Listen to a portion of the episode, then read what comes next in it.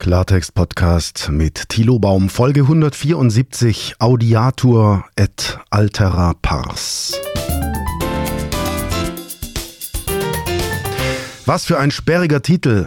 Toll für Altphilologen auf Lateinisch Audiatur et altera pars. Warum bringe ich diese für viele Menschen nicht verständliche Überschrift in dieser längst vergangenen Sprache? Weil es ein uralter römischer Rechtsgrundsatz ist. Audiatur et altera pars. Ich übersetze. Audiator kommt von audire, hören. Sie kennen Horch, Audi. Also Audiator zu hören ist et und auch altera. Das ist die andere, der andere. Man kennt das vom Wort alternativ, schließlich pars der andere Teil, die andere Seite. Zu hören ist auch die andere Seite.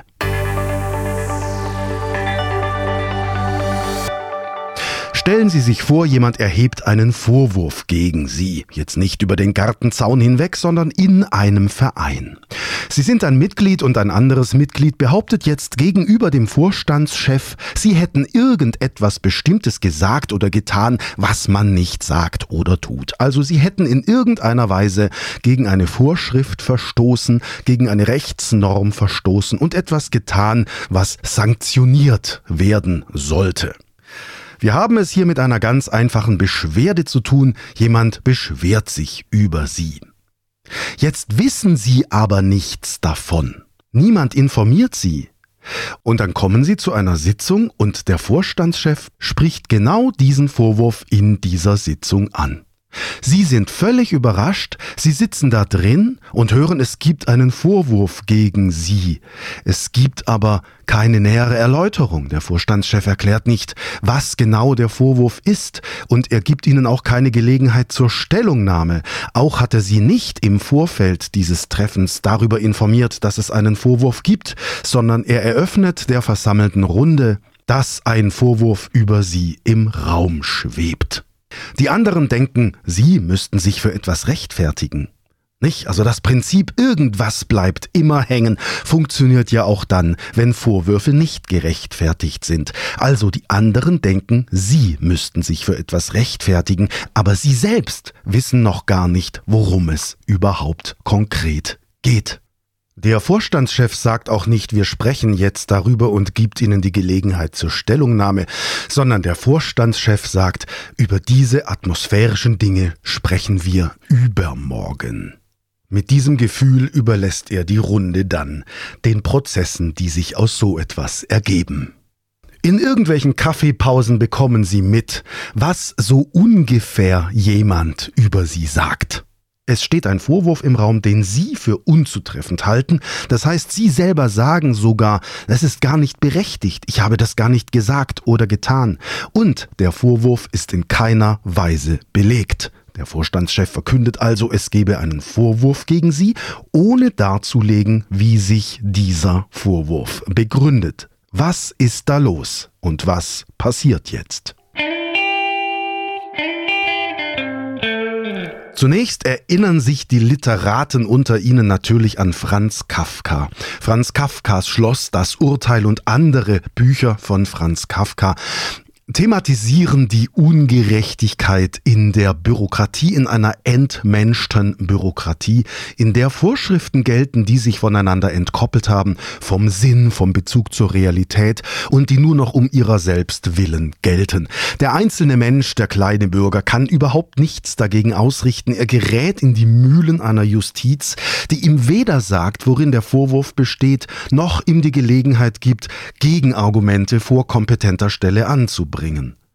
Die kafkaeske Justiz ermöglicht es niemandem, sich zu rechtfertigen, und insofern haben sie bei der kafkaesken Justiz auch ein Musterbeispiel für jede totalitäre Diktatur, bei der die Bürgerrechte, Menschenrechte ausgehebelt sind und ein System, eine Justiz, ein Staat, vielleicht auch ein Verein, gegen sie vorgeht, ohne sich an rechtsstaatliche Grundsätze zu halten. Und deswegen handelt diese Podcast-Folge von dem römischen Rechtsgrundsatz Audiatur et altera pars. Audiatur et altera pars gehört werde auch der andere Teil, heißt, wir haben Anspruch auf rechtliches Gehör. Ich zitiere die Wikipedia, die sagt, der Grundsatz bedeutet, dass der Richter alle am Prozess Beteiligten zu hören hat, bevor er sein Urteil fällt. Alles andere ist unzulässig, wenn jemand ein Urteil fällt, ohne vorher beide Seiten zu hören, dann haben wir es mit einem Vorurteil zu tun und das ist nicht rechtsstaatlich.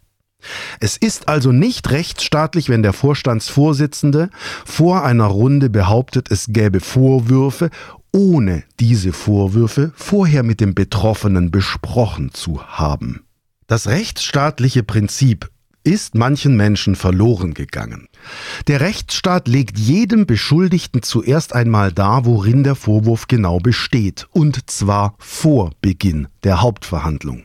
Das heißt, wenn der Staat eine Anschuldigung gegen uns erhebt, dann bekommen wir erstmal Post, und diese Post liest niemand außer uns und unserem Anwalt.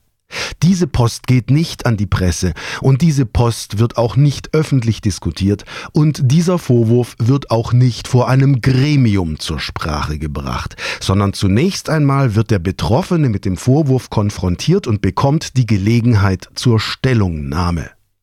Es gibt dann Vernehmungen, aber es gibt keine Urteilsfindung. Ganz elementar bei solchen Beschuldigungen ist der Verweis auf die jeweilige Rechtsnorm. Wir können also niemandem einen Vorwurf machen, ohne zu sagen, worin dieser Vorwurf besteht. Wir haben Anspruch darauf zu erfahren, gegen welche Regel wir verstoßen haben. Das Prinzip lautet keine Strafe ohne Gesetz. Und vorher, bevor der Vorwurf nicht genau erklärt ist, nötigt der Rechtsstaat niemanden zur Rechtfertigung und er erzählt die Vorwürfe auch nicht Dritten. Das ist unter Kommunikationsprofis alles bekannt. Es ist nicht neu. Es sind die Standards im Medienrecht, die wir an der Journalistenschule gelernt haben oder im Institut für Publizistik an der Freien Universität Berlin. Die Kompetenz besteht darin, wie gehen wir mit Informationen um? Was machen wir, wenn uns jemand irgendetwas sagt? Mein Trick lautet an der Stelle zum Beispiel, ich hänge hinter jeden Satz, den jemand sagt, erstmal gedanklich an, Komma sagt er oder Komma sagt sie. Stimmt das denn, was ich da höre oder lese? Weshalb sollte ich dem Beschwerdeführer glauben? Vor allem dann, wenn er nicht alle Beweise auf den Tisch legt. Also weshalb sollte ich einer Behauptung, einer Spekulation, einer Mutmaßung glauben? Wenn keine Belege vorliegen.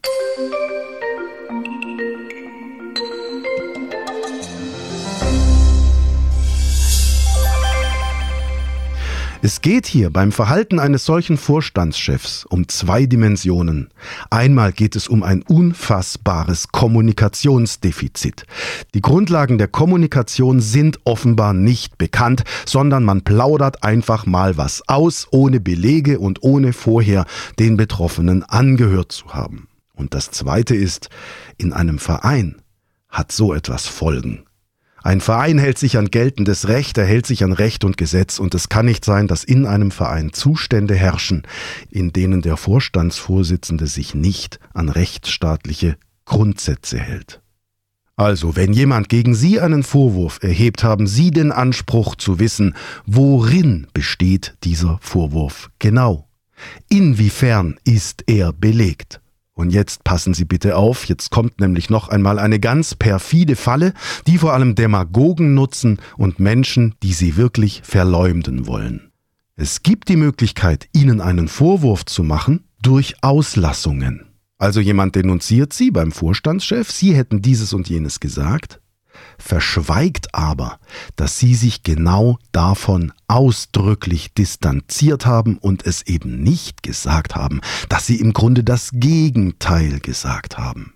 Ich weiß, vor Gericht ist es wie auf hoher See und wir brauchen Beweise. Ohne Beweise ist das Ganze schwierig, aber nehmen wir es einfach mal von der Theorie her. Denunzierung durch Auslassung, indem jemand etwas verschweigt. Was hat das zur Folge? Dass der Vorstandschef, bei dem Sie denunziert werden, ein Vorurteil fällt auf der Basis mangelnder Informationen. Und da kein Mensch weiß, was er nicht weiß, gilt im römischen Recht und auch bei uns heute die Regel audiatur et altera pars. Denken Sie daran, berücksichtigen Sie das, handeln Sie rechtsstaatlich und hängen Sie hinter alles, was jemand sagt, wo Sie so ein bisschen denken, das könnte dubios sein, hängen Sie gedanklich an, sagt er, sagt sie.